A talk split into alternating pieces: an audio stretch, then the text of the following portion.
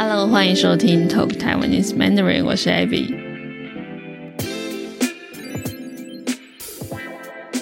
最近有一位听众朋友写信给我，他说：“我来自越南，现在在台湾留学。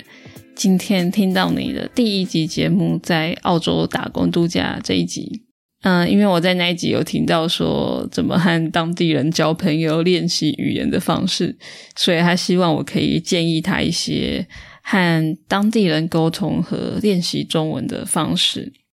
不过，我想说台湾和澳洲还是有一些差异，所以我就想说，我来问我的听众朋友，毕竟你们在台湾生活学中文，应该比我还了解吧？所以我就在我的 Instagram 上面问了大家的意见。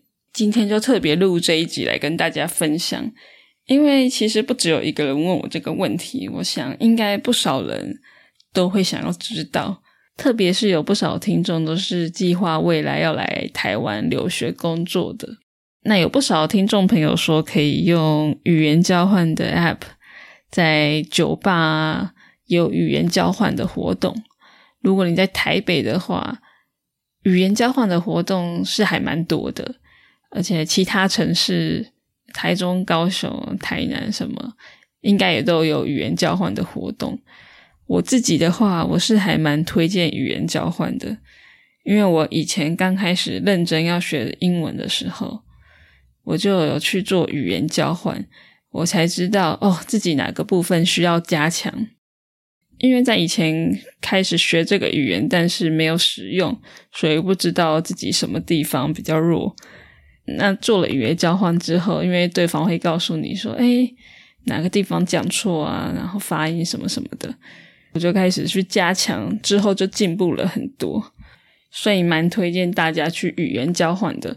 那语言交换有分成团体的跟一对一的。如果你喜欢一次认识很多新朋友，你就可以去团体的活动。如果你比较害羞，跟我一样的话，你就可以去找一对一的。那要怎么找语言交换的伙伴呢？你只要去语言交换的 Facebook 社团发文，只要是外国人，你大概都会收到一堆讯息吧。嗯，所以你到时候的烦恼可能就不是怎么练习中文，而是要挑谁。那关于语言交换，我以前的经验也是蛮多的，有兴趣的朋友可以留言告诉我。我可以录一集跟大家分享我的经验还有诀窍，因为要做语言交换，其实要准备好，不然我觉得会蛮没效率的。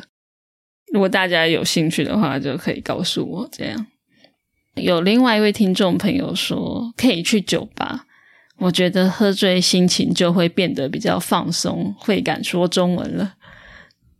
这点我也是蛮同意的，这可能就是为什么很多语言交换的活动都办在酒吧吧。就是喝酒，虽然喝太多酒不好，但是适量的喝酒的确会比较放松，会让一些比较平常比较害羞、比较容易紧张的人 就比较敢讲话。这样，那也有人说，哎，可以参加学校的社团活动，认识当地的学生。对，如果你在大学读书的话，那应该有很多活动可以参加啦，可以去问问你的同学。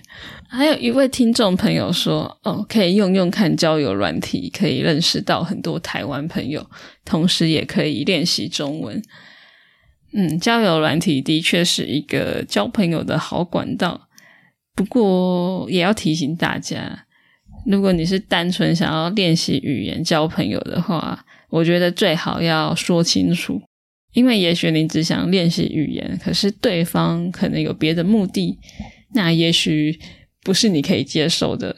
虽然说这些可能有点啰嗦，但是我的听众里面有不少年纪很小的，可能是十几岁的人，对我来说是小朋友，所以我觉得有必要提醒一下。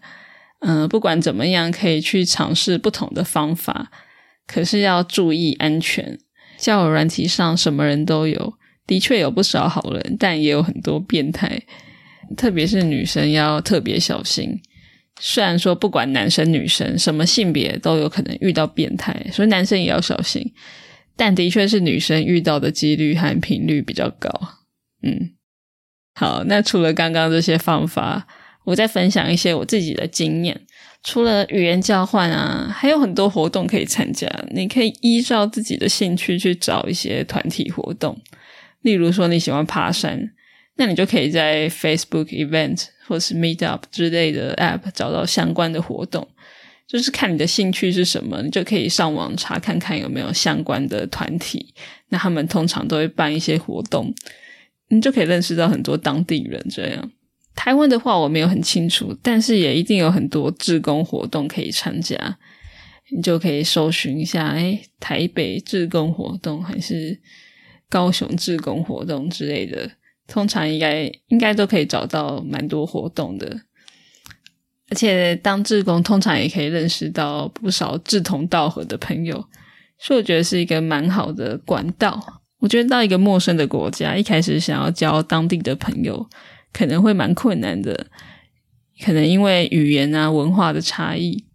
但是我觉得你只要开始参加一些活动，认识了一些朋友，就会知道越来越多相关的资讯和朋友。所以踏出第一步是最重要的。所以祝你好运，也希望大家交朋友愉快，学中文愉快。我们就下次见喽，拜拜。